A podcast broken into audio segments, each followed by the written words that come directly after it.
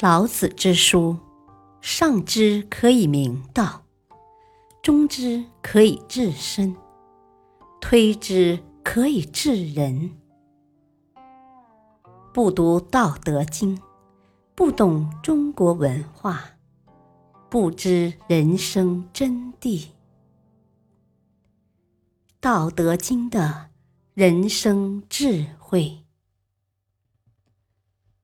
不争之德，道理只有一个，用起来千变万化。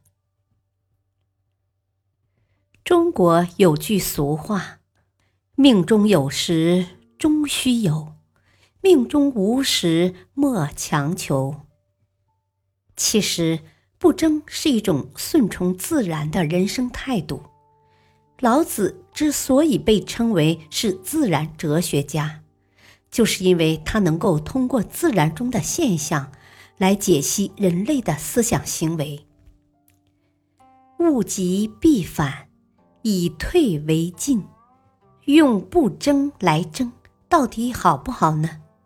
答案已经很清楚了，就是看你的动机是什么。如果退让是为了引诱对方进攻，然后把其整个消灭掉，这是不对的。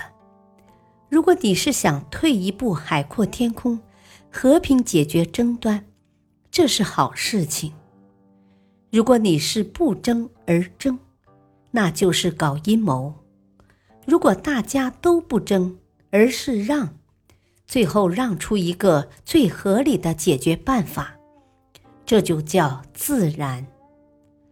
当然就是好事情。因此，道理只有一个，用起来却千变万化。所以，怎样把老子的学说用得顺乎自然，才是真正值得考虑的事情。能达到这种水平的人，才真正具有上等智慧。实际上，同样一句话。不同的人来解读，会有不同的感觉。德国哲学家黑格尔也曾经说过：“对同一句格言，年轻人所理解的意义，总不如饱经风霜的老年人所理解的广泛和深刻。”同样一部《易经》，读出很多君子，也读出很多小人；《道德经》也是一样。